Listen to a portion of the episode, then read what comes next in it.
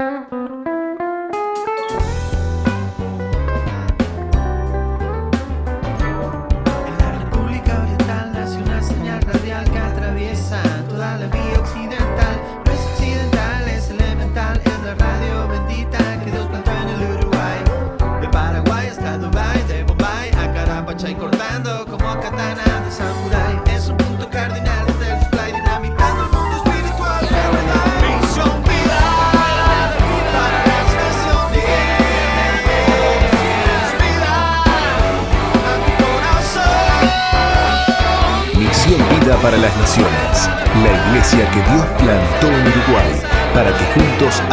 alcancemos lo imposible. Comparte contigo desde este instante el amor, la fe, la esperanza, la vida de Jesús.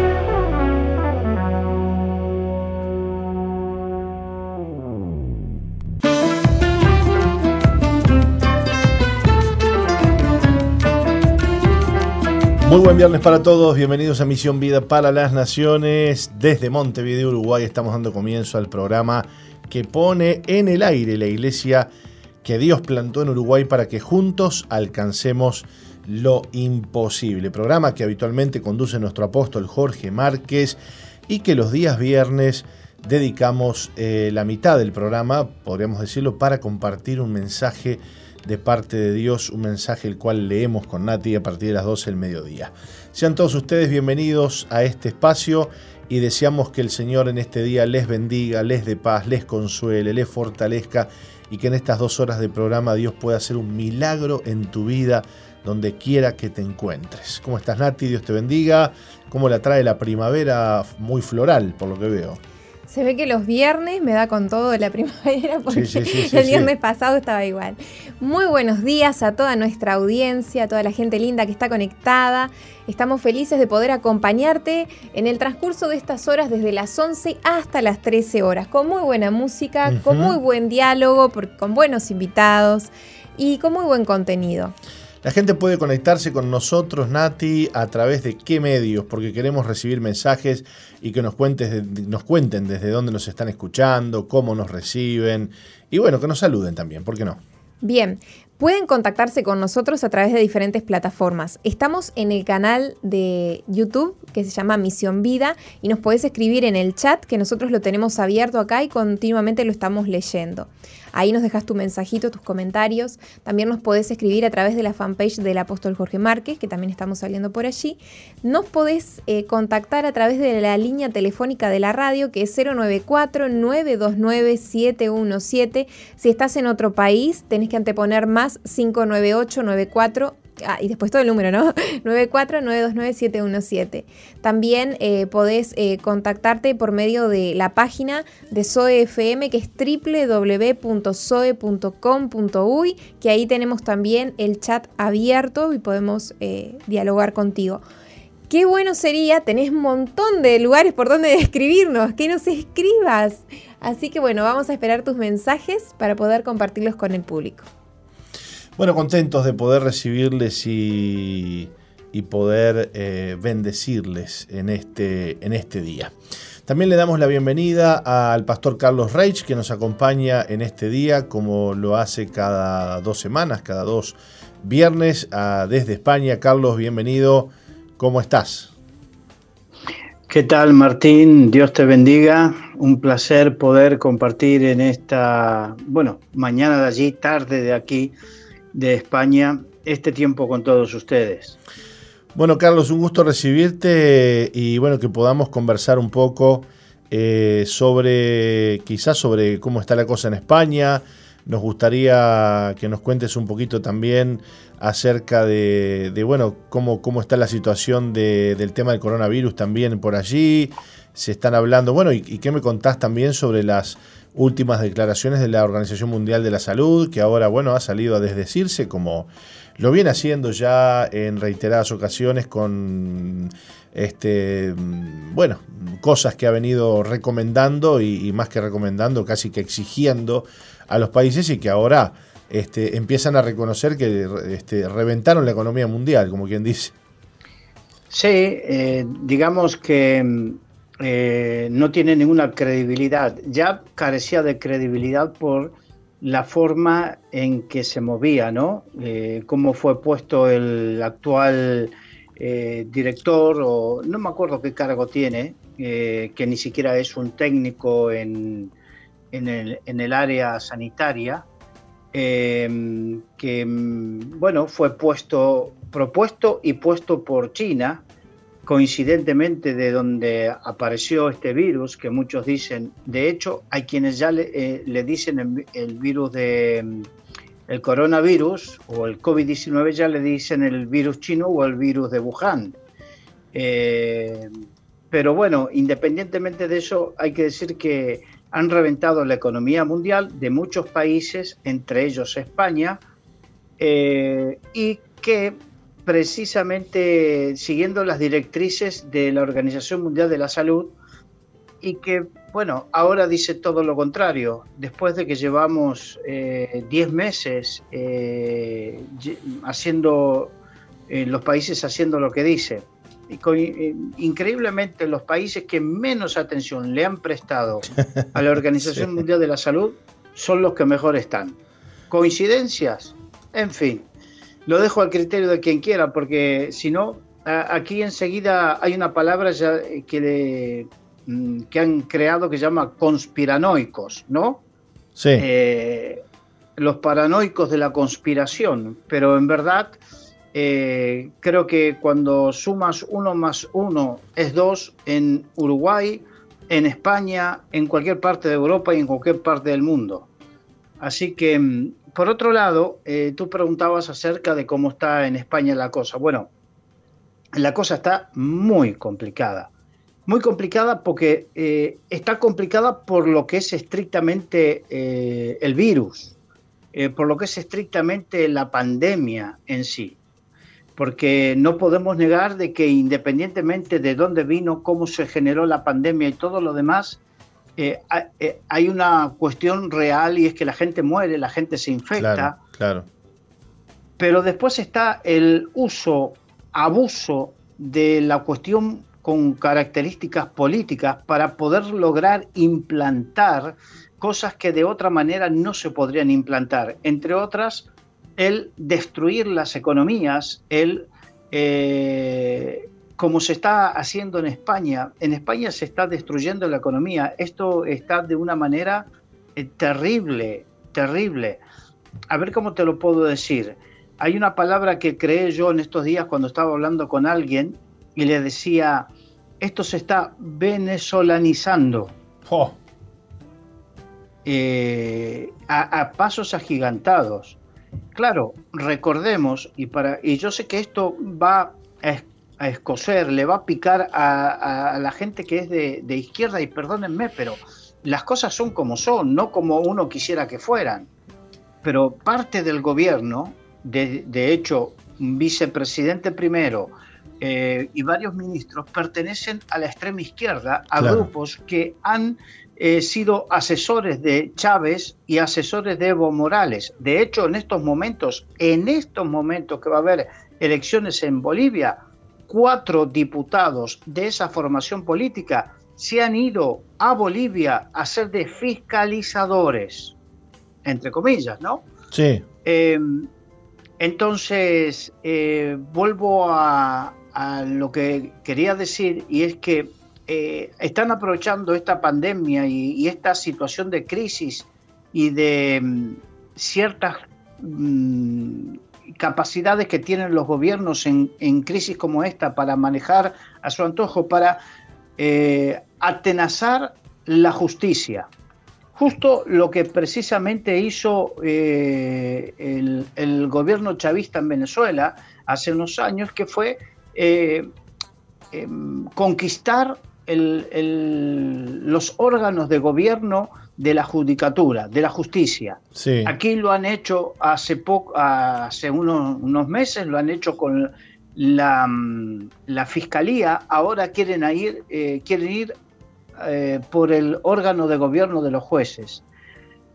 y esto de repente hay algunos que pueden decir, pero eso es lo que te parece a ti, eso es lo que le puede parecer a la gente de derecha. Yo no soy ni de derecha ni de izquierda, yo soy cristocéntrico, ya se los advierto y, se los digo. Eh, y, con, eh, hazme acordar, Martín, que voy a terminar con algo que tiene que ver con esto. Bien. Em, desde la Unión Europea, desde la Unión Europea, están advirtiendo a España acerca de esto, de este problema de que de la intromisión del gobierno en la justicia. ¿Qué dicen, eh, perdóname Carlos, qué dicen los españoles acerca de este tema? Este, Sabes que yo casualmente eh, estoy en un grupo de, ingenieros de, audio de España, gente que produce música a artistas muy conocidos ahí en España, y no habla, o sea, se habla de muchas cosas, ¿no? Ellos hablan de coronavirus, esto, lo otro. Pero no hablan de estos temas, son todos españoles, ¿no? Este, claro. Como que bueno, ¿no? Eh, hablarlo es, duro para ellos, ¿no? Esto. Sí, pero independientemente de eso, vamos a una realidad, y es, la mayoría del mundo de, de los artistas, ¿cuál es su signo político? Bueno, sí. Entonces, ellos están encantados, pero no se dan cuenta que esto se les va a venir en contra. ¿Por qué? Eh, y de hecho se les está viniendo en contra y no lo saben porque en estos momentos con esta situación no hay conciertos, no hay recitales, no hay, no hay nada, no hay, no hay, no hay nada de eso, no hay movimiento. Pero claro, eh, como prima más la ideología y lamentablemente aún dentro de los cristianos prima más la ideología que la verdad. La Biblia dice, compra la verdad y no la vendas. Y esto es una exhortación que hago a los cristianos. Tenemos que ir por la verdad, no por la ideología, ni de izquierda ni derecha. Eh, a ver cómo lo puedo decir. Allí en Uruguay, ni por el Frente Amplio, ni por la coalición que ahora gobierna. No, es por la verdad. Y si hay que criticar lo malo de uno, se hace. Y si hay que criticar lo malo de otro, se hace con la verdad bíblica. En cambio, eh, cuando lamentablemente hay muchos que mm, eh, la verdad es en función de, mm, de si me conviene o no me conviene, si está de acuerdo o no con mis afinidades políticas. Y en Europa, en la Unión Europea, están viendo con peligro esta intromisión en la, en la justicia de tal manera que, por ejemplo, hay dos artículos en periódicos, uno un periódico suizo y un periódico alemán, que advierten de que eh, en un periódico suizo dice que España se está convirtiendo en un estado fallido. Y en un periódico alemán eh, dice que España ha perdido el control. Y desde las autoridades europeas están advirtiendo a España de la peligrosidad de la intromisión del gobierno en la justicia. Esto es lo que está sucediendo ahora en, España, independientemente de que la economía está destruida, de que eh, las em, ciudades o comunidades autónomas Em, están siendo eh, confinadas nuevamente, algunos por criterios científicos, pero en otros por criterio político, en el sentido de que, por ejemplo, la Comunidad Autónoma de Madrid es de un signo político totalmente contrario al gobierno central. Entonces, el gobierno central mantuvo la Comunidad de Madrid 15 días confinada con eh, números, mm, porcentajes, claro, en números absolutos es mucho mayor, porque la Comunidad de Madrid tiene casi 7 millones de habitantes. Claro. Pero aquí estamos hablando de porcentajes, ¿no? Verdaderamente el porcentaje era inferior a otras ciudades u otros lugares de España donde era el signo político afín al, gobierno, sin embargo, a uno la confinaron y a otro no. Había disparidad de criterios y esto trajo mucha consecuencia, claro. A los 15 días fue tanta la presión que confinaron a los otros también. Pero esto está trayendo que yo vivo en una ciudad de 105.000 habitantes, una ciudad pequeña en el norte, en Galicia. Sí. Esta ciudad está confinada por el tema del coronavirus. Y cuando salgo por la calle, estamos viendo que eh, negocios cerrados, eh, bares, cafeterías cerradas, cosas cerradas. Gente, no es que cerrado por el confinamiento, cerrado porque no pueden aguantar los empresarios, no pueden aguantar ya el no poder trabajar y facturar lo que tienen que facturar y mantener eh, los sueldos, mantener los alquileres, mantener los impuestos, porque aquí no se mueve nada, no se, no se consume, no se trabaja, pero el gobierno te cobra religiosamente, por decirlo de una manera, todos los impuestos. Claro. No te perdona una. Entonces, claro, la gente está desesperada, desesperada. Eh, por eso eh, la situación económica en España está mal y la que se avecina, la que se avecina. Recordemos que España perdió, eh, España recibía anualmente más de 80 millones de turistas al año. el turismo, una fuente de ingreso. Uruguay lo puede entender bien y comprender bien porque Uruguay es una de sus principales industrias es el turismo. Bueno, el principal. Exacto. Entonces en España también pasa lo mismo. El Producto Interior Bruto mm, del turismo es el, entre el 12 y el 14% eh, en España. Es altísima la incidencia.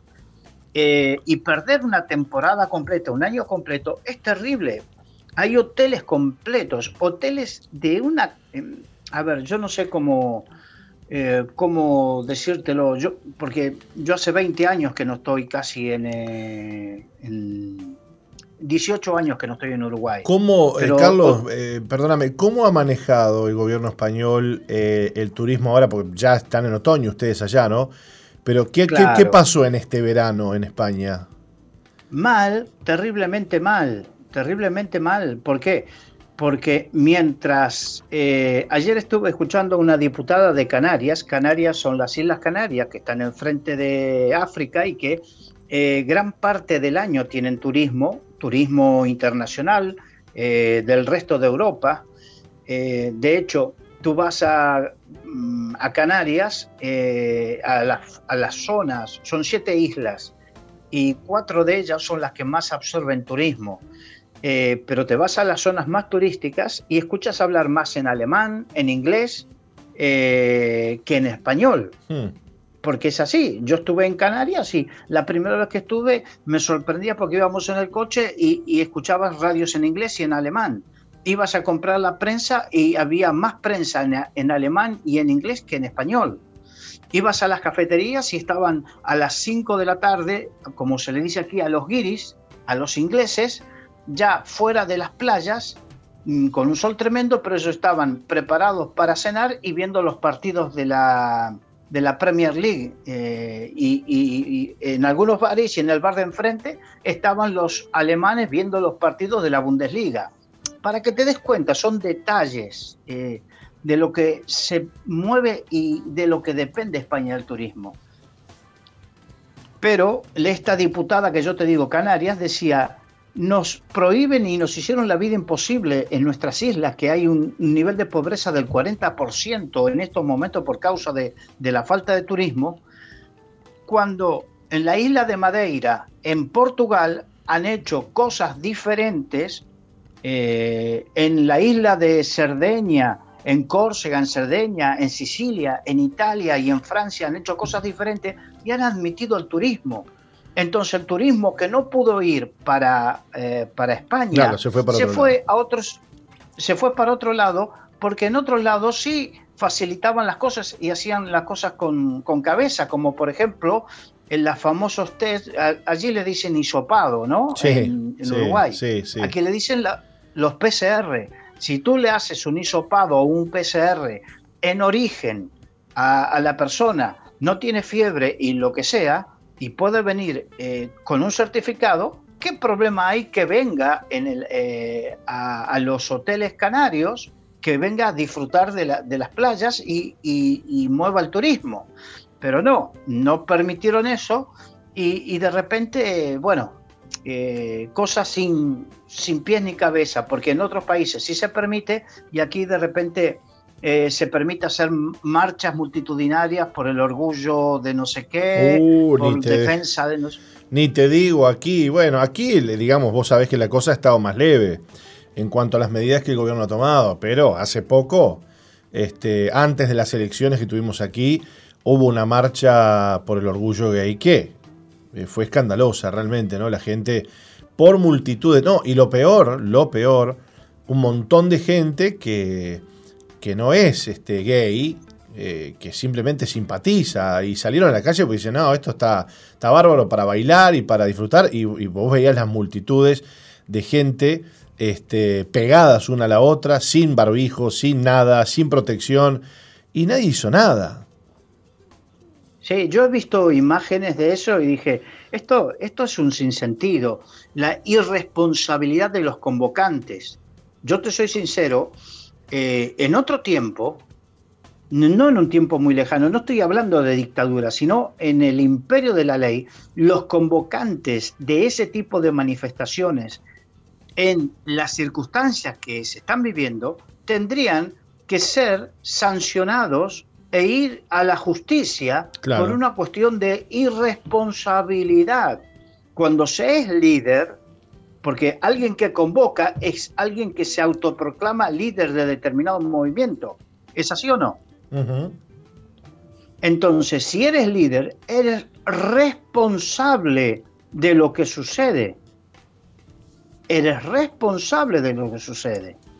Entonces, eh, yo no sé quiénes fueron los responsables de esa convocatoria, pero a mi entender tendría que la justicia intervenir de oficio ante la irresponsabilidad que han cometido en medio de una pandemia, como en muchas otras cosas. Pero bueno, y yo te dije que quería terminar con, algo que tiene que ver con la iglesia, creo que en estos momentos tiene que levantarse con, con una voz profética.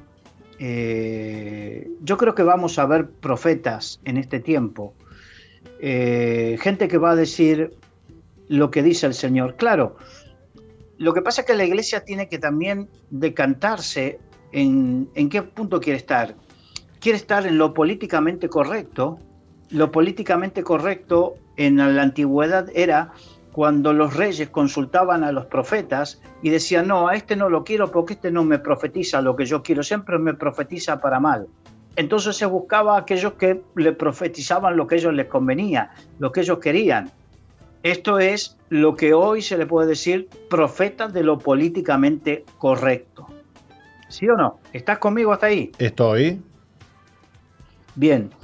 Eh, creo firmemente que en este tiempo este tiempo donde en muchos países, incluido España, se está viviendo lo que se está viviendo, vamos a necesitar o Dios va a levantar profetas que se pongan, que, que le, toquen las cosquillas a los gobernantes.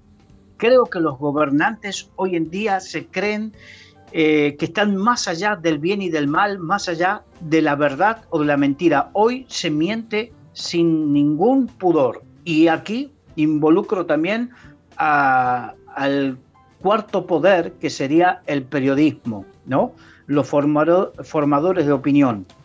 Yo no sé allí, eh, en Uruguay, pero aquí están alienados en una mayoría grande con el gobierno porque dependen económicamente y porque les va bien, están cómodos, ¿no? En esa situación pero no dicen la verdad. Y entonces eh, yo creo que vamos a ver dentro de poco, no mucho tiempo, profetas que se van a levantar y que obviamente mm, los profetas que decían lo incómodo eran perseguidos. Pero eh, e, era una de las características de los profetas en, en el Antiguo Testamento, ¿no? De hecho, a Juan el Bautista le cortaron la cabeza. Sí, claro a, Jeremías lo metieron en, una, en un pozo. Eh, los profetas, eh, a, Elías, eh, Jezabel se le levantó, lo amenazó y lo persiguió. eso es lo que va a pasar. Así que, em, por un lado, la iglesia tendrá que decidir si es el profeta del, de lo políticamente correcto o el profeta incómodo, pero que agrada a Dios y hable de parte de Dios. Totalmente de acuerdo, Carlos. Es un tiempo para hablar clarito, ¿no? Y se, y se necesita esa luz, esa vara. Eh, Exacto. En, un mundo donde, inclusive, como decías vos, ¿no? Este, los medios de comunicación que se flechan y, bueno, y, la, iglesia que tenga esa, eh, esa vara, que tenga esa palabra, esa voz, y va a ser una iglesia perseguida. ¿eh? No cabe ninguna duda, no cabe ninguna duda. La iglesia políticamente correcto será la iglesia que eh, em, creo que será la iglesia tibia, que ni es fría ni es caliente. ¿Y qué dice la Biblia? Será vomitada de su boca. Eh, lo que es vomitado, y disculpen porque allí se aproxima la hora de comer, pero lo que es vomitado no es lo que está afuera, sino lo que está dentro y hace mal al cuerpo. Eh, cada uno, yo no sé si hay algunos que, que eh, ha tenido esa experiencia de que cuando vomitas, vomitas lo que te está haciendo mal, no lo que está, y lo que está haciendo mal al cuerpo es la tibieza, y lo políticamente correcto. Y entonces, y aquí lo quiero asociar con esto. Eh, no, los cristianos no somos ni de derechas ni de izquierdas. Somos cristocéntricos. Podemos estar con aquellos que de repente podemos compartir eh, cosas comunes. Eh, podemos compartir aspectos en común. Pero tenemos que dejar de ver, y esto lo digo porque veo en, a través del Facebook, que es donde uno puede monitorear un poco la cosa, las peleas que hay entre cristianos que son de izquierdas o son de derechas, que son de tal partido o de tal del otro. Yo no sé si a ti te pasa lo mismo de verlo. Yo me estoy, eh, estoy un poco asqueado de ver todo esto. Si defendiesen la verdad de Cristo con, con, con tanta pasión, madre mía, lo que sería la cosa. sí, señor. Sí, señor. Eh, es triste, es triste ver cómo este, la iglesia, no todas, ¿no? Pero algunas no todas, obviamente. Se pelean por ese tipo de cosas y, y, nimiedades que, que no son importantes, y menos en la época que nos ha tocado vivir en la que tenemos que estar encendidos. Que el Señor se apiada de nosotros, Carlos, nos encienda, nos, nos llene de su unción y de su fuego y nos prepare para los tiempos que, han de venir, ¿no? Exacto, que serán tiempos maravillosos, ¿eh? Porque donde abunda el pecado, sobreabunda la gracia de Dios. Y cuando la iglesia fue perseguida, fue cuanto más fuerte estuvo y cuanto más ha crecido. Totalmente de acuerdo. Carlos querido, nos vamos. Gracias por, tu tiempo. Un abrazo a la distancia y que Dios eh, bendiga la, obra que está llevando adelante allá en España. Un abrazo, que Dios les bendiga y hasta pronto. Compartíamos con Carlos Reich desde España, Nati, como siempre, cada 15 días un gusto poder recibirle y, bueno, y escuchar, ¿no? Este, de alguien que está allí, que vive en España, lo que está sucediendo en, en la madre patria, como se le dice, este, una España que, bueno, necesita de Dios, necesita de Dios. Nos vamos a una breve pausa y volvemos para seguir con Misión Vida. Ya volvemos. No cambies la sintonía. Enseguida regresamos con Misión, Vida.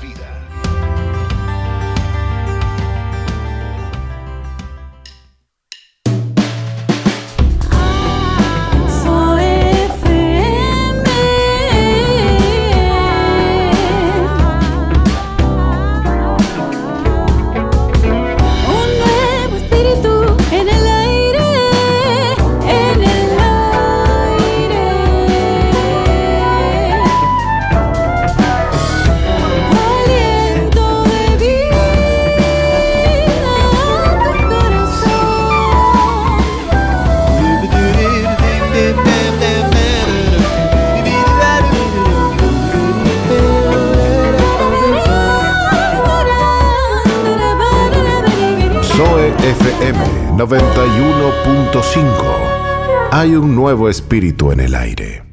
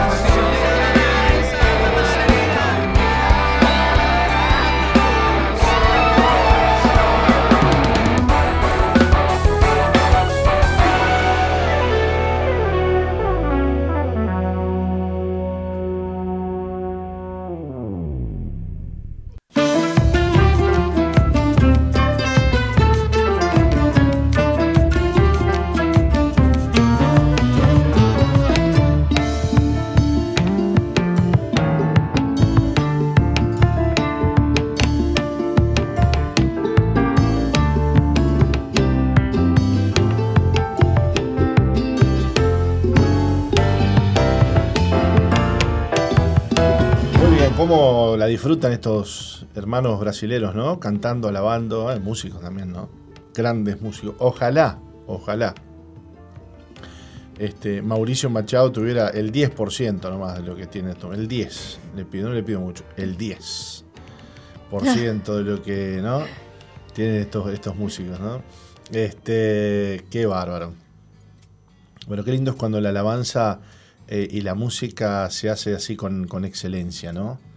Este, y, algo, y algo que tienen los músicos brasileños es eso, ¿no? Fíjate que eh, en, varios campamentos verá que hemos tenido la, bendición de tener músicos brasileños y... Roberto. Pero vos sabés que a mí me ha pasado algo que como me toca estar con el sonido y tratar con sonidistas que a veces no, son cristianos, y cuando termina el evento dice, che, qué bien los brasileños, ¿no? Mm. Qué bien. quedan copados con los con los músicos de Brasil, ¿no? Por su calidez, su humildad y, bueno, después la, la, excelencia que tienen, ¿no? Para, para, tocar y para alabar a Dios. Qué lindo. Cuando estas cosas se conjugan es, es muy lindo. Y qué linda la melodía, ¿no? Sí. Un jazz, está muy disfrutable. Muy disfrutable, muy mm. disfrutable, ¿no? Una, una, una, ejecución de primerísimo nivel, primerísimo nivel.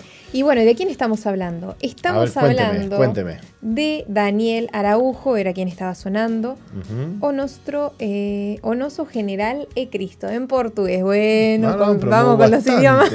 Bastante bien. O nuestro general e Cristo. Eh, bueno, ahí se me fue para Italia. para, el italiano. cuidado, cuidado, cuidado. Lo que pasa que. Vamos, vamos mejorando. Lo que pasa es que no es fácil ser políglota. Ah, bueno, bueno. ¿Eh? bueno, no, no soy políglota. ¿Cómo que no? El otro día dijo que hablaba como cinco, cinco idiomas. Hablo tres idiomas. Yo parlo molto bene el italiano. No, no, muy bien. No, se, se ve. Realmente. Este, I speak in English. No, ahí ya. My name is Natalia. No, ahí ya no tanto, ¿eh? Ahí ya no tanto. bueno, bueno. Un poco de humor en Ahí este ya no tanto. Yo le digo que le gano porque yo hablo en argentino, en uruguayo, en boliviano, en peruano, en chileno. ¿no? Y bueno, nuestra audiencia también nos gana. Seguramente hablan en muchos idiomas. Bueno, eh, le cuento que este tema musical ya está colgado en Misión Vía 2.0, el grupo que tenemos en Facebook, en el cual nuestra audiencia puede ser parte. Pastor, también nos están escuchando por medio de las emisoras asociadas, así que vamos a aprovechar, ver si te parece rapidísimo, para saludar al departamento de Salto, a toda la gente linda que nos está escuchando desde Salto, al Pastor Mario, su esposa, la gente que está en la radio por medio de preferencia 95.1. También saludamos a aquellos que nos escuchan desde Florida, desde Piedra, por medio de Piedra Alta 105.5. Saludamos también a FM Centro 102.7 en Durazno, Radio Bles 88.3 en San Juan, Argentina y a toda la gente esforzada, valiente, trabajadora que nos escucha a partir de las 4 de la madrugada. Para todos ellos, un abrazo bien grande. Un saludo muy especial entonces a toda la gente linda que está conectada con el programa y qué lindo sería que nos escriban, que nos manden un mensajito. Les contamos y les recordamos que la página de Zoe está activa, es, nueva la página, péguese una vueltita por allí, visítela, zoe.com.uy. Ahí va a poder escuchar la radio en vivo, va a poder vernos, ahí va a poder reescuchar los programas de, que se hacen y bueno, todos los días este, en vivo se suben eh, los tenemos que editar, lamentablemente, sacarles la música porque eh, nos pasa, Nati, que bueno, que el copyright está, está tremendo, ¿no? Últimamente.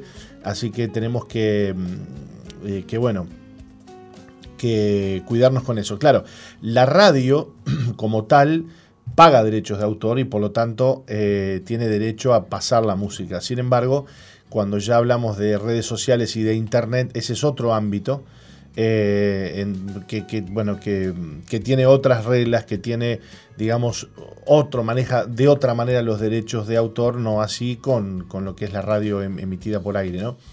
Entonces, este, pero bueno, los programas se suben para que ustedes los puedan reescuchar. Hay noticias que se están renovando todos los días en la página. Pégese una vueltita por soe.com.uy, soe con Z, y visítenos en nuestra página y recórrala un poquito y va a ver qué linda que está. Así es. Les recordamos que mañana, mañana, hoy viernes, este, comienza el encuentro. Yo estoy atrasado un día, ¿no? Este, hoy comienza el encuentro a las 20 horas. Tenemos un encuentro hermoso el fin de semana hasta el día domingo, donde eh, las personas que nunca han participado en un encuentro eh, van a encontrarse con Dios, porque justamente la palabra encuentro viene de la idea, del concepto de tener un encuentro con Dios. Y es un tiempo especial de, en el fin de semana que apartamos para eh, aprender entender más que nada y arrepentirnos delante de Dios. Así que no sé ya si habrá tiempo para anotarse, Nati, creo que... Hasta las 12, hasta las... 12 y cuarto. Bueno. Tienen tiempo. 12 y 20. Bueno, son... Estamos ahí, faltan 20 minutos. Sí, 10 minutos para las 12, ¿no? Sí. Eh, bueno, pero no te preocupes, si no te has podido anotar, intentalo ahora y si no, para la próxima. Así es. Si no, para la próxima. Bueno, muy bien. Eh, libres de condenación. Esa es la reflexión que queremos compartir ahora, eh, que está basada en Romanos 8.2 y dice, eh, porque la ley del Espíritu de vida en Cristo Jesús me ha librado de la ley del pecado y de la muerte. en el momento en que el Espíritu Santo nos coloca en Cristo, también nos libera del poder del pecado y de la muerte.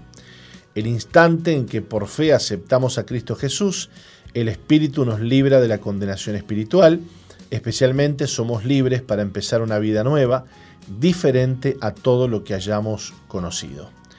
El Señor Jesús estaba seguro de que la fe salvadora obraría tal completa transformación eh, que dice, de cierto, de cierto os digo, el que oye mi palabra y cree al que me envió tiene vida eterna y no vendrá a condenación, mas ha pasado de muerte a vida.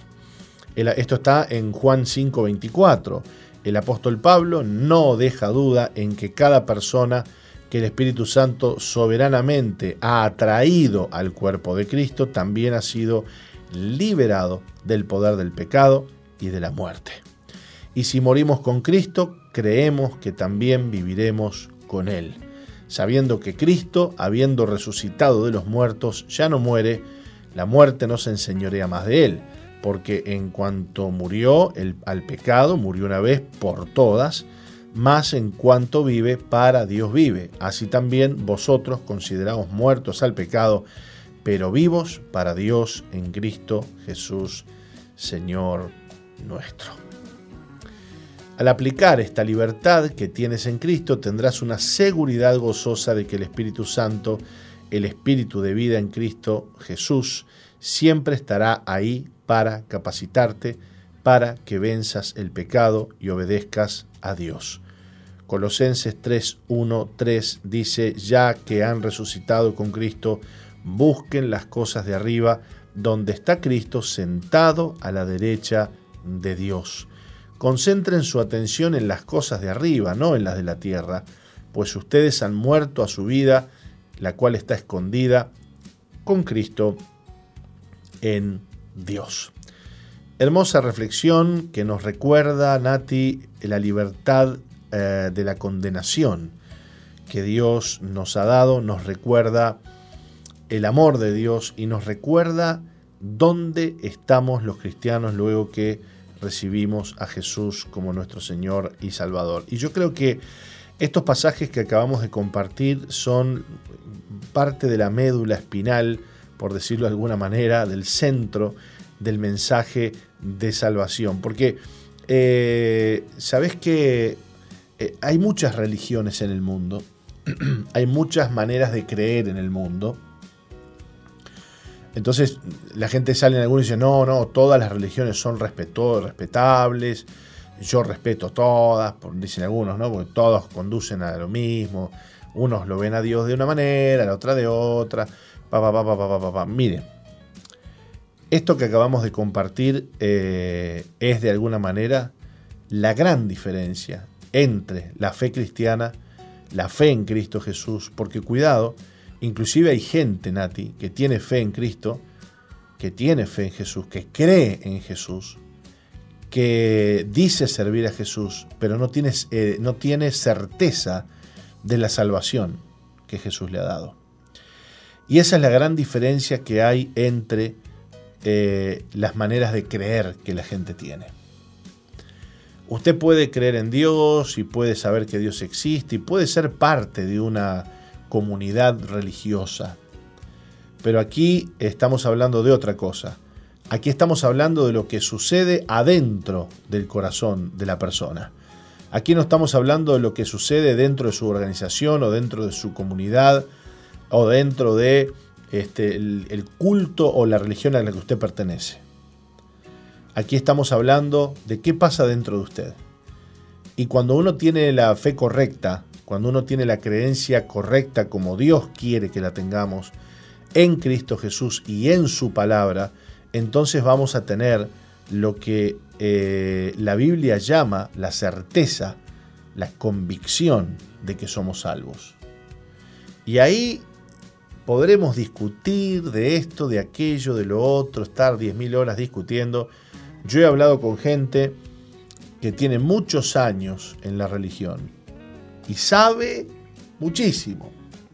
La cabeza la tiene llena de conocimiento. Pero cuando vos le preguntás si usted se muere ahora, aquí delante mío, Dios no lo permita, ¿dónde va? La persona te queda mirando como diciendo, uy, no sé. Y algunos, más refinados, más este, argumentativos, ya tienen un argumento para eso. Dicen, no, no, solo Dios sabe a dónde va uno. Ya le tiran a Dios el fardo, ¿viste? Es soberbio, me dijo una vez alguien, saber qué va a pasar después que uno muera. Y eso es antibíblico absolutamente. Porque la Biblia en todo momento nos deja ver el deseo que tiene Dios de que el ser humano sepa cuando es salvo y cuando no lo es. Entonces, de aquí se desprende una,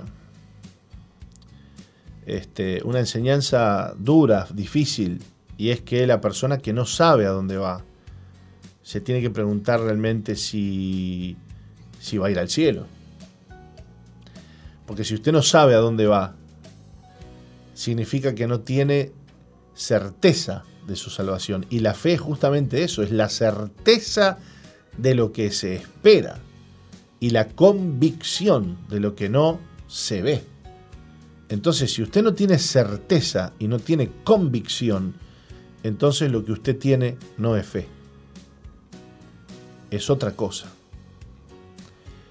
Puede tener conocimiento, puede tener experiencia, puede tener años pero si la certeza no está dentro suyo, entonces tenemos un problema, Nati. ¿Qué opina? ¿Qué opina la Biblia? Usted no.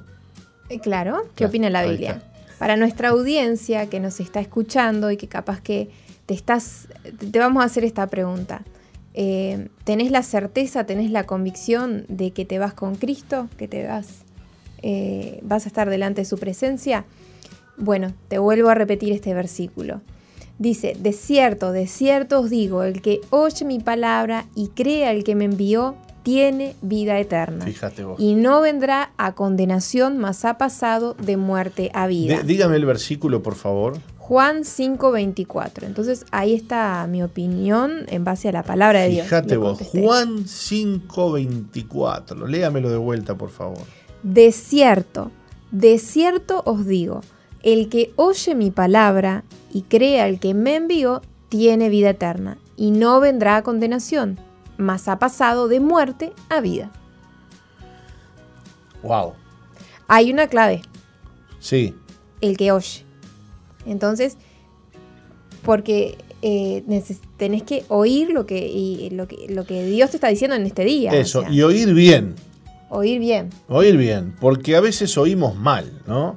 Este, a, mí me pasa muchas veces, este, y cuántas veces le habrá pasado, yo, yo cuento esto yo cuento esto por mi lado, pero me acuerdo, me acuerdo del apóstol que le ha pasado hasta conmigo, cuántas veces mandarme a hacer algo y yo vuelvo y yo no, pero me habías dicho uno, dos, tres, rojo, blanco, verde. Y, a mí me pasa, en mi hogar me pasa, yo mando a alguna de las chicas y digo, che, mirá, anda un mandado, trae tal cosa. Este, sí, me habrá pasado. Te, queda claro lo que. Sí, sí, sí, sí, sí, Te, lo repiten, ¿viste? Tal cosa, tal cosa y tal cosa. Perfecto. ya vos estás tranquilo y se, lo entendió. Cuando vuelve, dice, acá volví con lo que traje. A ver qué trajiste. Y traje lo que me pediste. Y cuando te lo repite de vuelta, ya no era lo que vos le habías dicho. ¿no?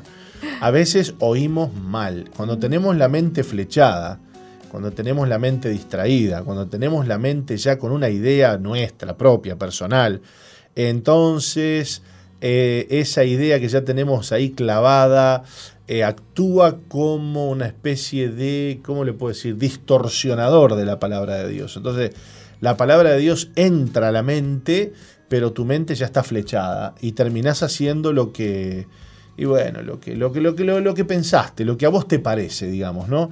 Entonces, cuidado como oímos, porque hay gente que oye, pero cuando oye se le, se le tuerce lo que oye, se le tuerce conforme a la idea personal que, la, que, la, que el individuo tiene.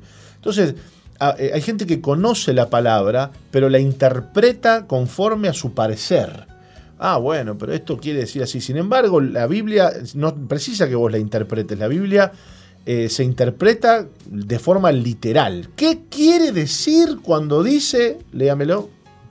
De cierto, de cierto os digo, el que oye mi palabra y el que cree al que me envió tiene vida eterna y no vendrá condenación, mas ha pasado de muerte a vida. Exacto. ¿Y qué quiere decir cuando Jesús dice esto? Quiere decir lo que quiere decir. Claro. Tan sencillo. Nada más ni le, ni le agregue ni le quite. El que oye mi voz, el que recibe al que me envió, que es Jesucristo, tiene vida eterna. ¿Y si Dios lo dice? Y, y sí. ¿Quién soy yo para estar dudando? Ni dudando, ni comentando, ni agregando, ni añadiendo, ni sacando, nada. Dice eso. Y cuando una persona oye a Jesús, recibe a Jesús en su corazón, automáticamente recibe la certeza de la vida eterna. Sabe, que sabe, que sabe, que sabe que si se muere, va con el Señor. Así es. Y queremos que esa certeza te abrace hoy, porque la fe es la certeza de lo que se espera, es la convicción de lo que no se ve. Si tú dices tener fe, pero no tienes certeza, entonces la fe que tienes es de China, la trajiste de China, no es, no es fe de verdad. Hay, hay una gente que confunde la fe con la devoción, con la pasión, con qué sé yo, con tener un cuadro de Jesús colgado, de la Virgen María o de algún santo. Eso no es fe. La fe es la certeza, la convicción de que tú te salvaste, de que la palabra de Dios funcionó en tu vida, de que Jesucristo te perdonó y te limpió de todos tus pecados. Meditamos en esto, nos vamos a una pausa. Enseguida volvemos. Los padres tenemos más impacto de lo que pensamos en el futuro de nuestros hijos.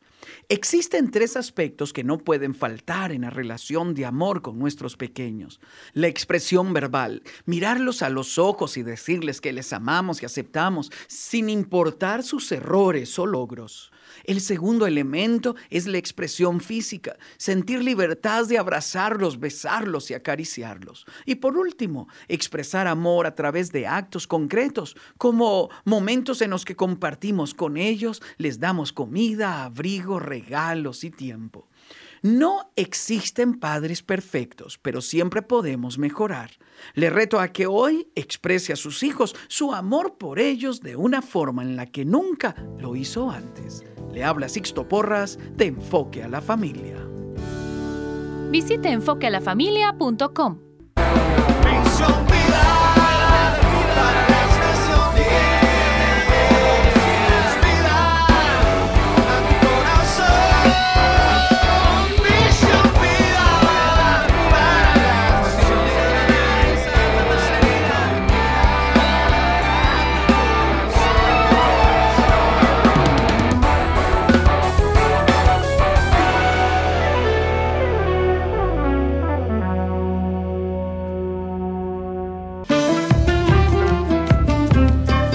bien, continuamos en Misión Vida y qué música estábamos escuchando, Nati, que usted sin lugar a dudas la va a pronunciar como se debe, como Dios manda. Bueno, les cuento que es una banda uruguaya, me dice el operador, ¿no? Se llama, tiene un nombre original, muy original. ¿Ah, sí? Yo no los había escuchado, sinceramente. A ver. Se llama Chumabé y se llama el tema Desencuentro. Mire usted qué interesante, ¿eh? Bueno, linda la música, este, la música uruguaya, ¿eh? Así es. Tendríamos Sí. que investigar un poquito más acerca de, de- del porqué del nombre, ¿no? Chumabe. Se está poniendo las pilas este, Uruguay con, con la música, ¿no? Y nuestro compañero, colega Mauricio Machado, buscando los temas musicales. Sí, sí, sí, sí, por supuesto también, ¿no? Que- Vamos que a darle eso- créditos. Que, que eso es importante, ¿no? Tratando de, tratando de eludir el, el- el copyright, ¿no? Este, tratando de eludir el copyright. Pastor, te, Sí, te cuénteme, cuénteme, algo. cuénteme. Bueno, mira, te cuento que hoy tenemos el espacio de otra cabeza. Ah, qué bueno. Hoy es viernes, sí, llegó el espacio para los jóvenes y no tan jóvenes y adolescentes. Bueno, si usted tiene 70, 80 años, pero se siente joven, Sí. está invitado. Bueno, el, el live de hoy se va a llamar Doble Vida y tenemos como invitados a Katy y a Jonathan Grajales, que es, Ajá. es, eh, bueno, miembros de, de la Iglesia Misión Vida y también eh, forman parte de la banda Misión Vida, ¿no? Bueno, hoy viernes a las 10 de la noche eh, por el Instagram de nuestro ministerio que es Misión Vida UI. Así que conectate y tenemos una sorpresa. Ah, mire qué interesante. Tenemos la revelación del año. Bueno, bueno, faltan unos meses para terminar el año, así que puede ser la revelación del año. Bueno, bueno, buenísimo, buenísimo, buenísimo, buenísimo. Queremos, Nati, ya mismo eh, comenzar a, a compartir y a leer eh, para ustedes la mm, prédica titulada Fiesta del octavo día. Eh, esta es una prédica que compartió el apóstol eh, dando, finalizando, como quien dice, las, fiestas de otoño que hemos comenzado a, festejar, fiestas de otoño, otoño para, para Israel, que es quien originalmente la celebra, pero nosotros, eh, como ustedes ya saben, hemos entendido que estas fiestas son, son solemnes y además son convocaciones de Jehová y no se circunscriben solo al pueblo de Israel, sino que también a la fe. Aquellos que somos injertados en el olivo natural junto y somos parte del pueblo de Israel, porque el Señor de dos pueblos hizo uno.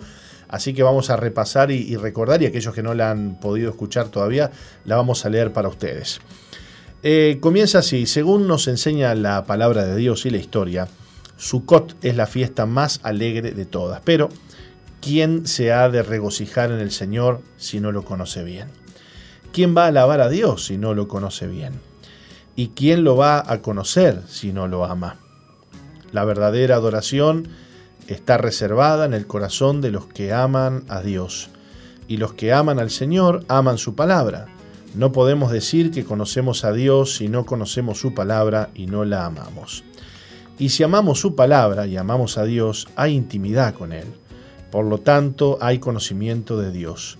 Y cuando conocemos a Dios, hay extrema adoración y extrema alabanza. No pueden alabar a Dios quienes no le aman y no le conocen. La Iglesia Misión Vida ha celebrado la última fiesta de las celebraciones solemnes convocadas por el Señor en el capítulo 23 de Levítico. Y personalmente, nos dice el apóstol, creo que la fiesta de la Torá del octavo día es la más importante de todas. En este año 2020, el pasado 9 de octubre, al caer el sol, terminó la fiesta de siete días de Sukkot y comenzó el octavo día. El octavo día, sin Torah. Leemos en Levítico 23:39, pero a los 15 días del mes séptimo, cuando hayáis recogido el fruto de la tierra, haréis fiesta a Yahweh por siete días. El primer día será de reposo y el octavo día será también día de reposo. Aquí el Señor establece una diferencia entre lo que son los siete días de la fiesta de Sukkot, que comienza el 15 del mes séptimo, y lo que sería la fiesta del octavo día, a la cual no le conocemos nombre, aunque está designada esta fiesta con una frase que tiene que ver con gozo y alabanza a Dios por su palabra, Sinjat Torah. El octavo día también es de reposo, el cual es día del Señor y se celebra el día 22 del mes séptimo. Esta es una fiesta en la que Dios demanda que haya alegría. En otra festividad, la fiesta por ejemplo de Yom Kippur, el Señor dice, a los 10 días de este mes, mes séptimo será el día de expiación, tendréis, santa convocación y afligiréis vuestras almas. Esto está en Levítico 23, 27. Pero en esta celebración hay confesión, eh, en esa celebración, quiero decir, hay confesión de pecados, hay teyubá, hay arrepentimiento y búsqueda del perdón. Más en la fiesta del octavo día ya no hay esa búsqueda. Se supone que ya estamos perdonados, ya pasamos por Yom Kippur, fiesta de la expiación y del juicio. Aquellos que han creído en el Mesías, aquellos que confiesan ser perdonados por la fe y limpiados por su sangre, aquellos que confiesan que Jesús murió y resucitó, son hechos hijos de Dios. Entonces sus pecados son espiados y el juicio no cae sobre ellos. La fiesta de Sukkot y la del octavo día son celebraciones posteriores al juicio. Aunque hay quienes se van a quedar y no serán arrebatados, más nosotros, los que creemos, seremos arrebatados juntamente con Cristo en las nubes.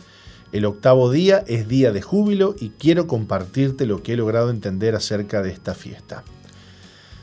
Los judíos celebran con júbilo el octavo día. Ese día sacarán los rollos de la Torá de las sinagogas y salen a la calle a danzar con la palabra de Dios y se alegran por la palabra de Dios.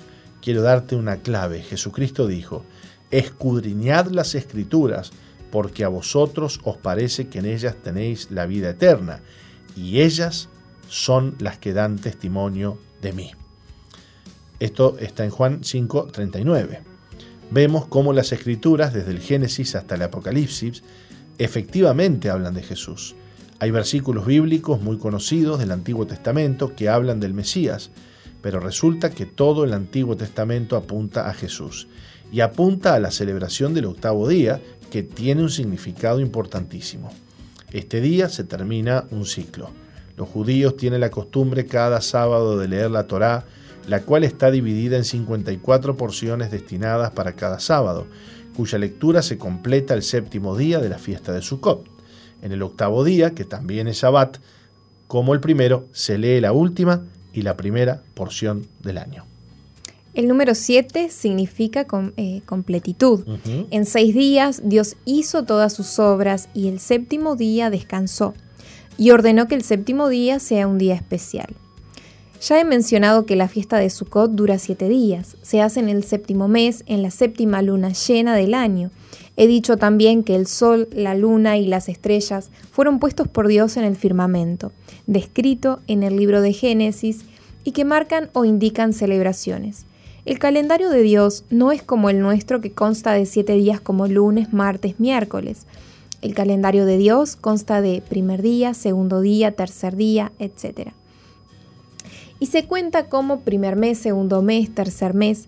Para Dios, los números son muy importantes porque todo lo determinó a través de festividades que tienen relación con la posición de la luna.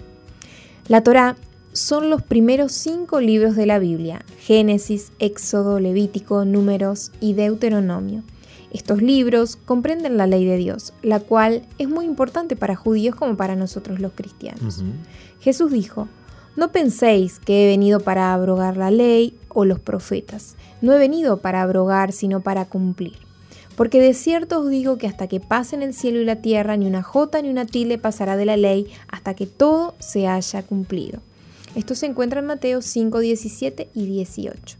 Hay quienes dicen que las fiestas de otoño son expresamente celebraciones del pueblo de Israel. Sabe que Jesús participaba de estas fiestas y también sus discípulos, aun cuando estaban lejos de Jerusalén.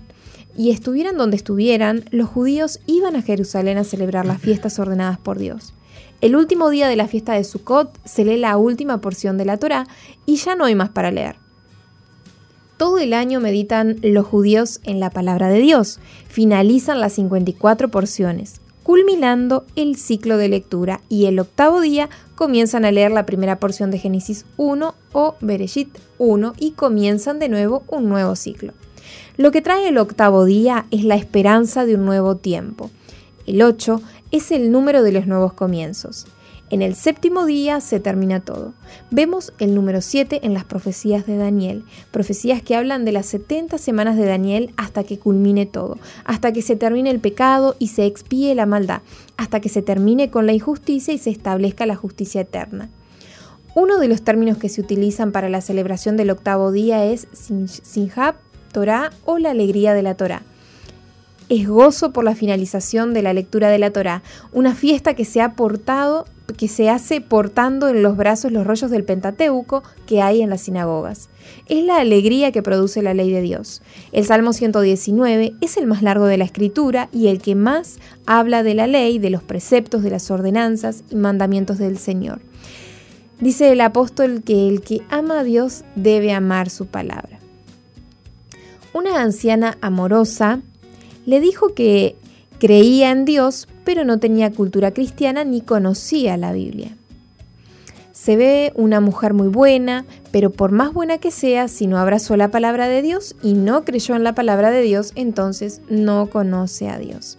Porque quien cree en Dios tiene que, creer en su palabra.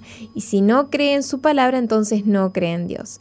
Es necesario abrazar la palabra de Dios con fe y eso te produce alegría. En el octavo día, los judíos dicen, todo el año de la Torah me tuvo a mí, ahora yo tengo la Torah y salen a las calles a danzar y a celebrar con los rollos de la Torah en sus brazos. Esto tiene un significado muy especial para nosotros los que no somos judíos. Leemos en Jeremías 15:16.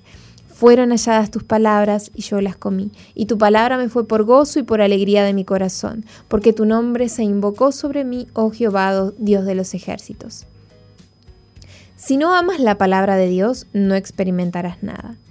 Fíjate que por la palabra de Dios fueron hechos los cielos y la tierra.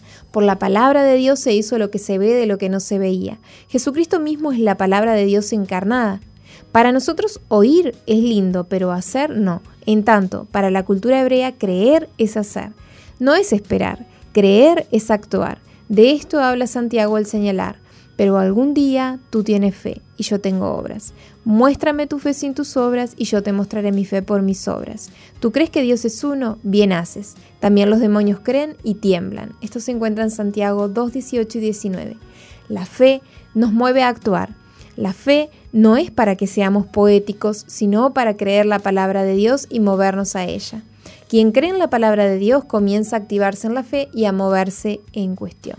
Muy bien, estamos leyendo para ustedes la prédica titulada Fiesta del octavo día Vamos a, ir a la pausa del, cuarto, que no la hicimos, Colocho, rapidito y ya volvemos. No cambies, ya volvemos con, Misión, Vida.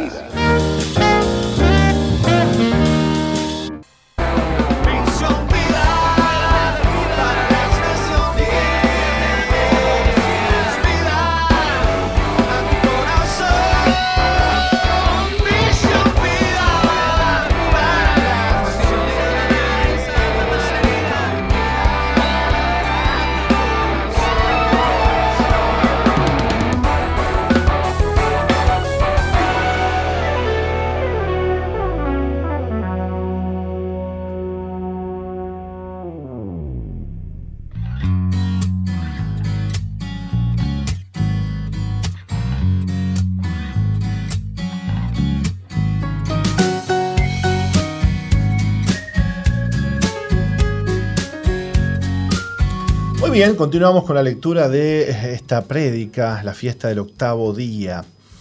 El octavo día, entramos en la eternidad. Básicamente, en la fiesta del octavo día eh, se celebra con júbilo, con gozo y alegría por la palabra de Dios.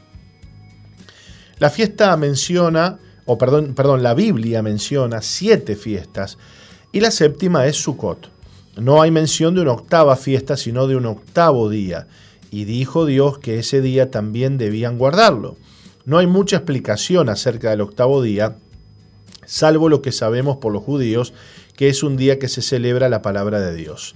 Aunque el significado es mucho más profundo, repasando, el día primero del mes séptimo se celebra Yom Teruah, el día 10 se celebra Yom Kippur, el día 15 del mismo mes se celebra Sukkot y hay un octavo día el cual comienza al finalizar el séptimo día de la séptima fiesta del séptimo mes.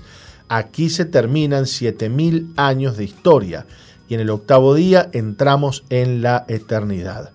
En el octavo día no hay luna ni sol, tampoco existe el tiempo y en la eternidad no hay tiempo. En Génesis 1 Dios habla de la luna, del sol y las estrellas, los cuales marcan días, meses y fiestas. Pero cuando entramos en el octavo día, no están los astros que marcan el tiempo. Realmente entramos en la eternidad. Alguno dirá que falta mucho y vaya a saber uno cuándo va a suceder. Quiero decirte que las fiestas que Dios estableció y que nosotros comenzamos a celebrar son para que fomentemos nuestra expectativa de ese tiempo que viene. La Biblia no dice las cosas solo por decirlas. Hemos escuchado que para Dios un día son como mil años y mil años como un día. En seis días Dios hizo todo y el séptimo día descansó y puso al hombre por cabeza del planeta Tierra, mandándolo a que señoree, que se multiplique y sojuzgue la tierra. Señorear es ser soberano en la tierra y sojuzgar es ser juez. Dios dijo que en seis días debíamos hacer nuestras obras, mas el séptimo día Él volvería. Se dice de un candelario del cual no tengo certeza de dónde lo sacaron, que los rabinos han calculado, eh, candelario, no calendario, eh, el cual no tengo certeza, nos dice el apóstol, de dónde lo sacaron, que los rabinos han calculado el día que Dios sopló aliento de vida en el hombre. Entonces crearon un calendario tomando como base ese primer día del hombre. Ese calendario utiliza el pueblo judío actualmente, eh, pero no es el de la Biblia. Ellos han festejado el año 5781 y si por lo que dice Dios que un día son mil años y mil años un día, están llegando a seis días. Claro que no se sabe cuál es el margen de error de este calendario, pero desde la creación hasta Abraham se sabe que transcurrieron aproximadamente dos mil años y desde Abraham hasta Jesús pasaron dos mil años más. También se sabe que desde Jesús y la predicación del Evangelio a los gentiles son dos mil años más, lo que suman seis mil años. Todavía no ha culminado el tiempo de los gentiles, pero cuando se termine, también se termina la gracia, se acaba el tiempo y viene el fin. Cuando se esté por acabar el tiempo de los, gentiles, de los gentiles, viene el último Yom Kippur. Aunque se festeja cada año, habrá uno que será el último. Ese día, por excelencia, es el día de la expiación y día del juicio. Cristo viene a tomar a su iglesia y entramos a las fiestas de las bodas del Cordero. Y luego viene un tiempo que es el milenio, tiempo en que Juan en el libro de Apocalipsis señala que Satanás es atado por mil años. Vi a un ángel que descendía del cielo con la llave del abismo y una gran cadena en la mano, y prendió al dragón, la serpiente antigua, que es el diablo y Satanás, y lo ató por mil años y lo arrojó al abismo y lo encerró y puso su sello sobre él para que no engañe más a las naciones hasta que fuesen cumplidos mil años. Y después de esto debe ser desatado por un poco de tiempo. Esto está en Apocalipsis 21 al 3. Esos mil años serían el séptimo día. Entonces entramos al milenio y celebramos Sukkot y esta celebración habla de la unión de Jesús con la iglesia entre otras cosas. Cuando digo que la Biblia habla de punta a punta de Jesucristo, me refiero al término tabernáculo, que se traduce también como tienda o cabaña, lo que significa suká. Y Sukkot es la fiesta de las cabañas. Se trata de una residencia terrenal, provisoria y temporal en el desierto. El pueblo hebreo vivió temporalmente en tiendas y Dios ordenó hacer una tienda para él que fue el tabernáculo de reunión, el cual permaneció por 40 años. Pero cuando entraron a la tierra prometida, lo instalaron en Silo. Allí ministró Samuel, allí los hijos de Eli se acostaban con las mujeres que cuidaban el templo y cometieron pecados aberrantes. Por lo que Dios se enojó con Israel y dice la Biblia que el Señor abandonó ese santuario. Dios le ordenó a Moisés levantar ese santuario de acuerdo al modelo que él le había mostrado, el cual es sombra del santuario del cielo. Todo en la tierra habla de eternidad. Terminando el séptimo día de Sukkot, Dios prepara esta fiesta del octavo día. Dios le dice que por siete días tenían que celebrar, ahora el octavo día, el cual ordena celebrar y no dice por qué ni para qué. Ese día también es un tiempo dedicado a Él en el octavo día entramos en la eternidad. Se termina el milenio y comienza una nueva etapa. Se termina un tiempo de siete días con el último Sukkot o siete mil años. Se cierra un ciclo y Juan en Apocalipsis 21.2 nos dice, y yo, Juan, vi la santa ciudad, la nueva Jerusalén descender del cielo de Dios dispuesta como una esposa ataviada para su marido. Muy bien, Nati, estamos leyendo esta hermosa enseñanza acerca de el octavo día o la fiesta del octavo día, que está cargada de escatología, o sea, del estudio de los últimos tiempos, ¿no? Parece que como una fiesta que se viene celebrando desde hace tantos miles de años, ahora este, se asocia perfectamente a la venida del Señor y a los últimos tiempos. Así que estamos, hemos estado aprendiendo muchas cosas acerca de este tema. ¿Qué te parece si nos vamos a una pausita? Bueno, y enseguida volvemos.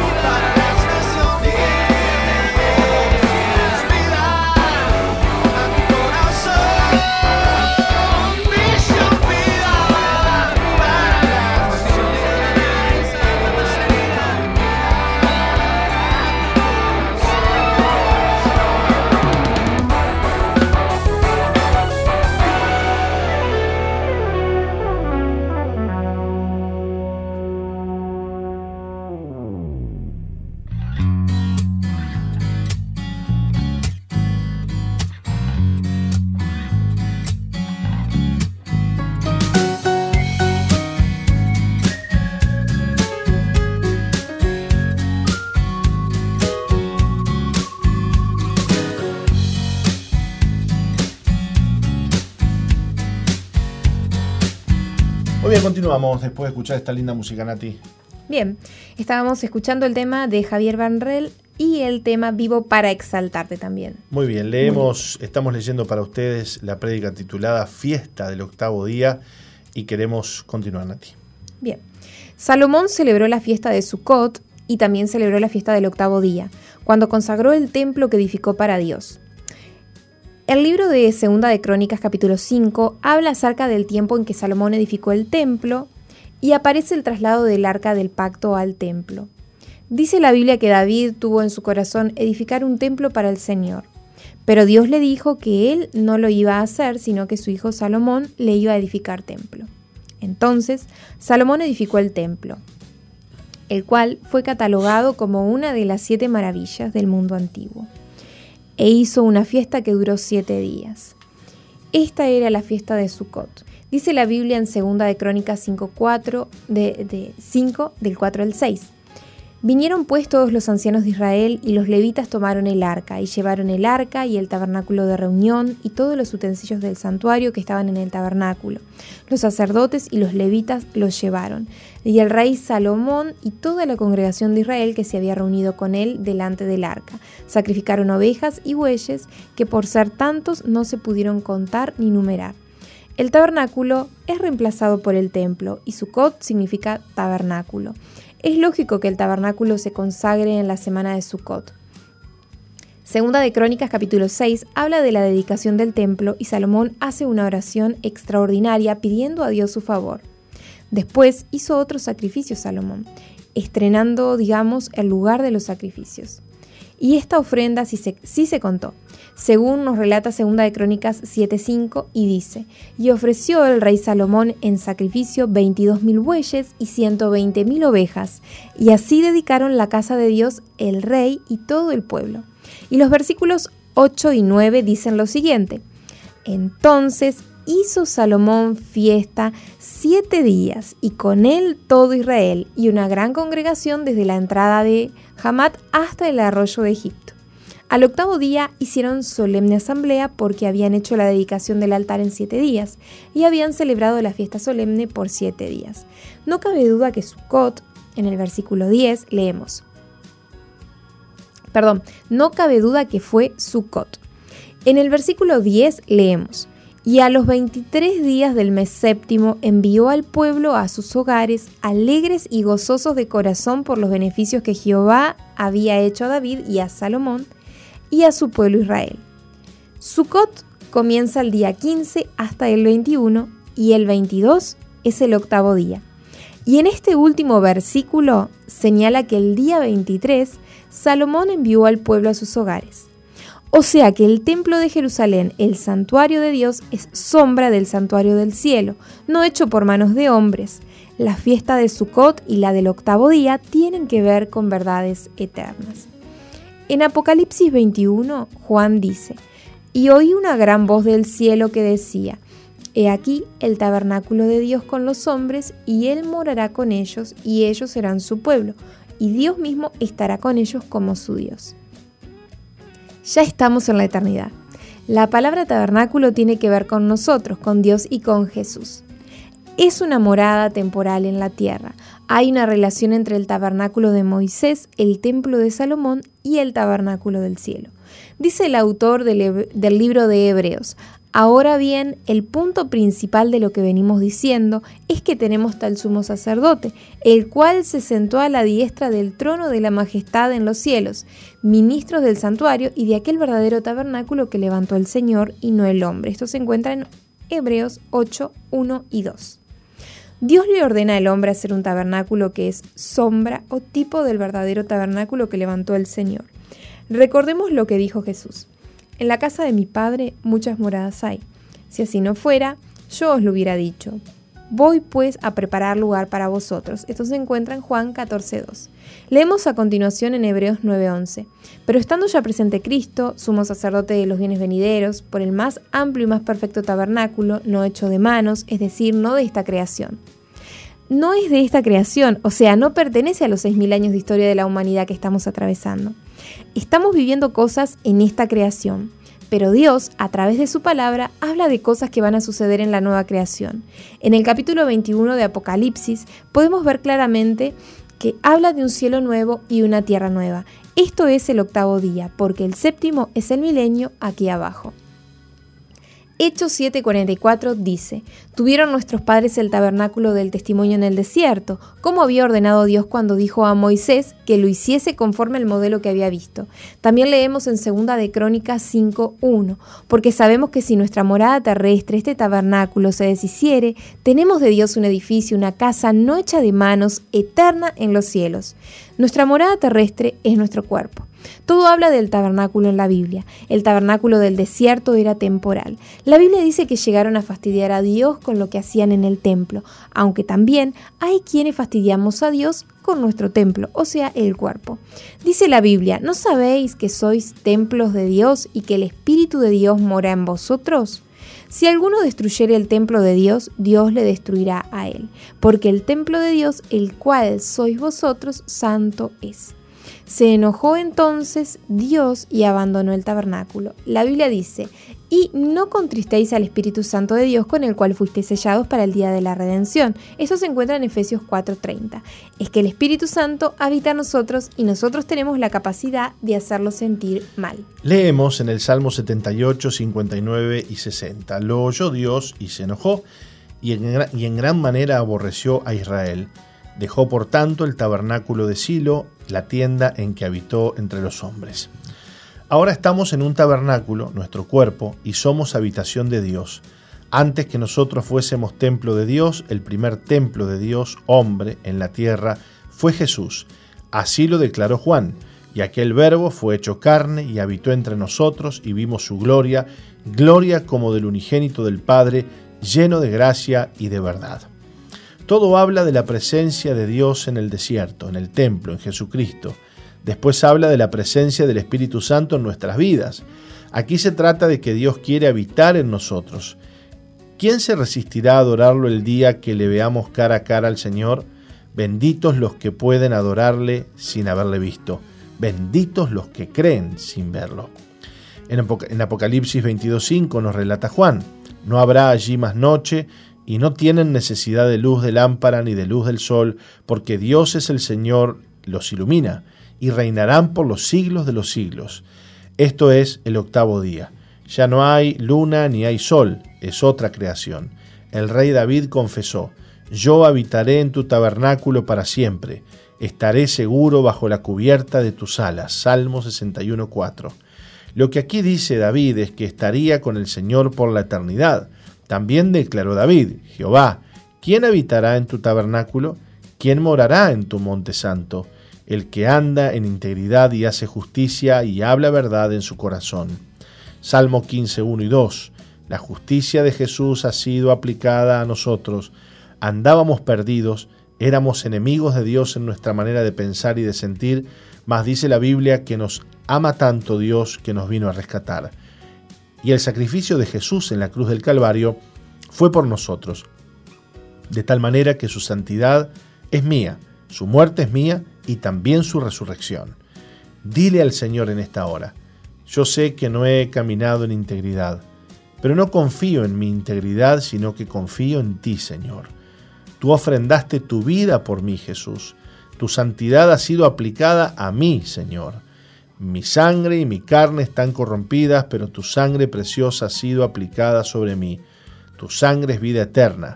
Tú nos has enviado a tu Espíritu Santo que nos guía a toda verdad y nos diste las arras del Espíritu, que es la muestra de nuestra herencia.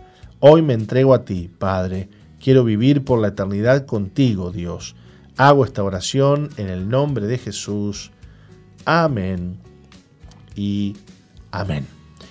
Hemos leído para ustedes la prédica titulada La fiesta del octavo día. Dicha prédica la pueden encontrar, eh, bueno, quizás un ratito más tarde, en la página de nuestra iglesia, misionvida.org, donde dice mensajes del cielo. Allí la van a encontrar y seguramente también ya en YouTube, en el YouTube de nuestra iglesia Misión Vida.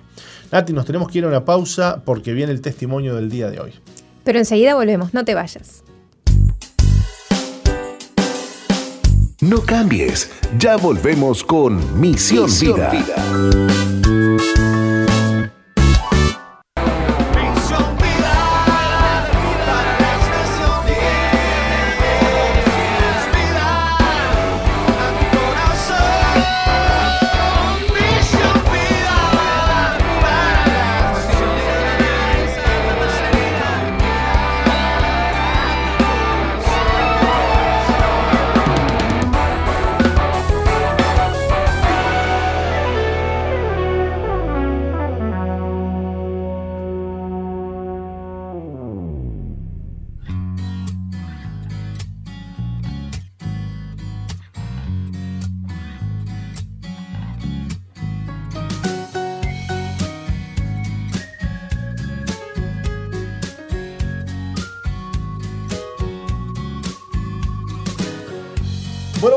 continuamos en Misión Vida. Está con nosotros Nazaret. Nazaret es, es ella, porque podría ser él también Nazaret, Sí, ¿no? podría. Pero le queda bien también Nazaret. Qué lindo nombre. Muchas gracias. ¿Cómo estás? Muy bien, contenta por estar acá. Gracias por estar con nosotros, Nazaret. Bueno, ¿Te dicen NASA? Sí, me dicen NASA. sí. NASA. Sí, ¿Viste sí. cómo sé? eh? Los diminutivos. Bueno, nos vas a contar hoy cómo Dios te libró de la rebeldía, de la incredulidad. Te habías enojado con Dios. Sí, sí, sí, sí. Pero Nati nos va a leer un poquito tu historia. Bueno. antes, ¿eh? Nazaret es oriunda del departamento de Rivera. Tuvo una niñez tranquila junto a sus padres. Conoció el Evangelio desde pequeña, pero en el 2015 falleció su mejor amigo y se enojó con Dios al punto de cuestionarlo y apartarse de su voluntad. Luego estudió una carrera de literatura en el, de- en el departamento de Rivera y empezó a, ve- a ver la Biblia como un libro más. Nazaret se declaró atea, no quería que nadie se acercara a ella a hablarle de Dios. En el 2018 empezó una relación con un joven que también se había apartado del Señor y por las ideas que compartían el vínculo se fortaleció. En el 2019 atravesaron problemas económicos, familiares y sentimentales. Entonces recurrieron a varias, religiones para llenar el vacío que sentían, pero nada les saciaba y tomaron la decisión de volverse a Dios. Nazaret comenzó asistiendo a un grupo amigo. Luego de algunos meses participó de un retiro espiritual. Jesús perdonó sus pecados y restauró su vida. Hoy vive feliz, contemplando la fidelidad de Dios en sus vidas. Tiene fecha marcada para casarse con su novio y deseos de servir a Dios. Bueno, qué lindo, Nazaret. Eh, hoy estás disfrutando una nueva vida, ¿no? Pero, Sí. este, digamos que, que tu vida, a pesar de que tuviste una niñez tranquila, conociste el Evangelio, pero en el año 2015 fallece un amigo tuyo. Sí, exacto. Era, era mi mejor amigo y hacíamos todo adentro de la iglesia. O sea, coreografías, estábamos en todo. Sirviendo a Dios. sirviendo a Dios. Y en- a partir del momento en que Dios se lo llevó, me puse a cuestionar de por qué si él tenía toda una vida por delante, por qué Dios se la había quitado justamente en ese momento. Porque ¿Seguís la- pensando que Dios se la quitó? No, o sea, Dios tiene sus propósitos y actúa de formas que nosotros no podemos explicar. Y me empecé a darme cuenta de ese tipo de cosas cuando volví a encontrarme con el Señor. Que no hay que cuestionarlo. Él sabe lo que hace, él, él, él, conoce, él, él, nos conoce, él sabe lo que hace, él sabe los propósitos que tiene para nosotros. Y así como él da la vida, él también la saca. Así que es, es lo que, lo que yo, yo pasé a entender. ¿Y qué pasó en tu corazón cuando te enojaste contra Dios? Empecé a cuestionar muchísimas cosas. Eh, un poco, un lapso de tiempo después de que él falleció, empecé a estudiar literatura y empecé a confundirme aún más. Claro. Porque empecé a estudiar la Biblia como si fuera un libro, empecé a encontrar cosas que para mí no hacían sentido, que no tenían coherencia. Y. Perdón. Sí. Y bueno, eh, después de eso empecé como a cuestionar más y a buscar en internet y encontraba mil cosas y eso me fue confundiendo aún más. Y después llegó un punto en el que no quería saber más y bueno, me, estabilicé, no quería ir más a la iglesia, no querían que me hablaran de Dios, no quería que... Nada, o sea, me peleaba a veces con mi mamá porque mis padres son... Eh, cristianos, eh, hace muchísimo tiempo que son cristianos, y tenía muchas peleas y confrontamientos con mi mamá por causa de eso, y bueno, tuve muchísimo tiempo en eso. Eh, en ese espíritu. En ese espíritu de, rebeldía. De rebeldía, ¿no? Exacto. Cuando uno tiene rebeldía, ve las cosas desde una perspectiva torcida, ¿no? Sí, Y contraria a Dios. Lo que en realidad está buscando cuando uno tiene rebeldía es pelear con Dios. Exactamente, sí. Eh, quiere discutir. Quiere, quiere ver qué encuentra para tener razón y que Dios no la tenga, ¿no? Exacto. es como que querés pelear con, alguien que sabes que siempre va a ganar, pero no lo querés aceptar. Claro. Y, bueno, a mí me pasó eso.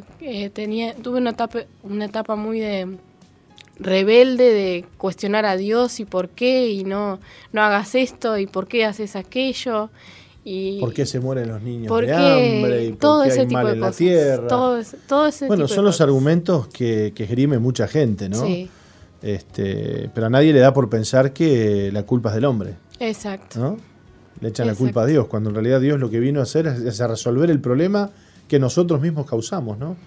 Porque la muerte no proviene de Dios, Dios es Dios de vivos, no de muertos. Exacto. ¿No?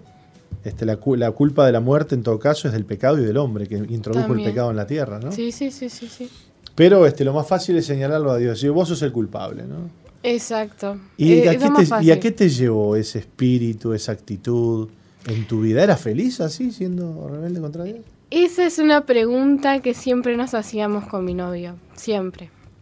Porque eh, estando en ese espíritu de rebeldía, eh, igual teníamos como cosas que, nos gustaba de la época que servíamos a Dios y nos comentábamos. Los dos, ay, ¿te acordás de, tal corito, de tal alabanza? ¿Te acordás?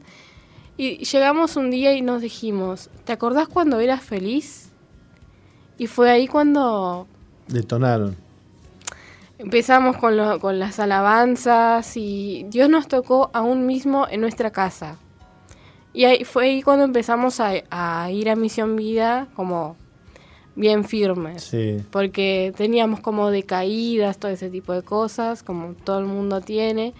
Pero gracias a Dios nos fue fortaleciendo, nos fue fortaleciendo. Y bueno, y ahora estamos acá con la fecha marcada de nuestra boda y muy contentos porque va a ser en esa fecha donde le vamos a decir sí al Señor. O sea, ya le dijimos, pero ahora realmente casados les podemos decir, bueno, ahora sí te podemos servir bien. Y, estamos muy contentos por eso. Qué lindo, qué lindo, qué lindo. Qué misericordia le da a Dios, ¿no, Nazaret? Totalmente. Este, que a veces cuando uno se desvía en su rebeldía, en sus enojos, este, Dios nos espera, ¿no? Sí, siempre está con los ¿eh? brazos abiertos. Imagínate si Dios te dijera, mira, me cansaste. ¿Qué sería de nosotros, no? Pa, eh, la misericordia de Dios es infinita para con nosotros. Qué lindo. Infinita. Qué lindo, qué lindo, qué lindo lo que estás contando. Bueno, ¿y, cómo Dios te conquista entonces? ¿Te lo, hace con amor? Con amor, exactamente. Por cada alabanza, por cada respuesta, porque antes, todas las respuestas que yo antes eh, buscaba en, la ciencia, en, lo que fuere, Él ahora me responde en medio de la palabra. No sé, una prédica, cuando voy a la iglesia, un un mensaje de la Biblia, un mensaje de, algún líder, siempre me está respondiendo todas las cuestiones de mi corazón. Y soy eternamente agradecida a Dios por, por la eterna misericordia que tiene hacia nosotros, porque sin Él no somos nada, la verdad. No, no somos nada. ¿Y hacia el futuro qué vemos con Dios? Bueno, yo me veo más adelante sirviendo aún más a Dios, más de lo que ella hacía y, bueno, me veo alabando como siempre, siempre alabé a Dios desde chiquita, eh, predicando la palabra donde me tenga, donde me toque ir, voy a ir y bueno, Dios siempre respaldándolo, respaldándome y bueno, espero hacerlo junto con mi futuro esposo. Eso, qué lindo, Nazaret. Muchas gracias por haber venido. Bueno, muchísimas gracias. Y cuando te escuchamos, este, bueno, nos quedamos con mucha expectativa de ver lo que Dios hará en la vida de ustedes, ¿no? Sí, también tenemos esa ¿Eh? expectativa. Y, esperemos ser testigos de cosas grandes. Van a ser en el nombre de ¿Eh? Jesús. Eso, lo creemos. Gracias por haber venido nuevamente. Bueno, muchísimas gracias, que pasen bien. Y Dios bendiga a toda la audiencia, Nati, que nos ha acompañado en este día. Muy bien, nos reencontramos con más Misión Vida a las 11 a.m. aquí en SOE, a través de esta emisora, emisoras asociadas desde Montevideo, Uruguay. Nos vemos.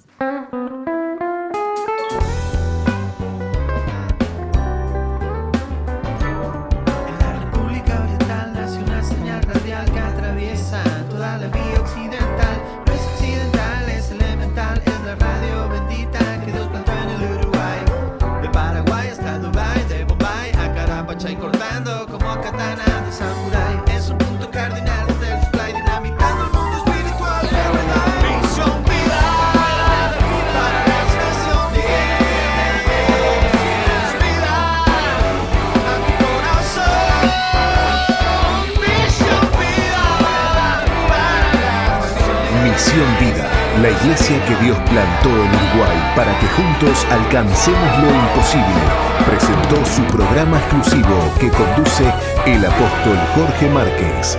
Misión Vida.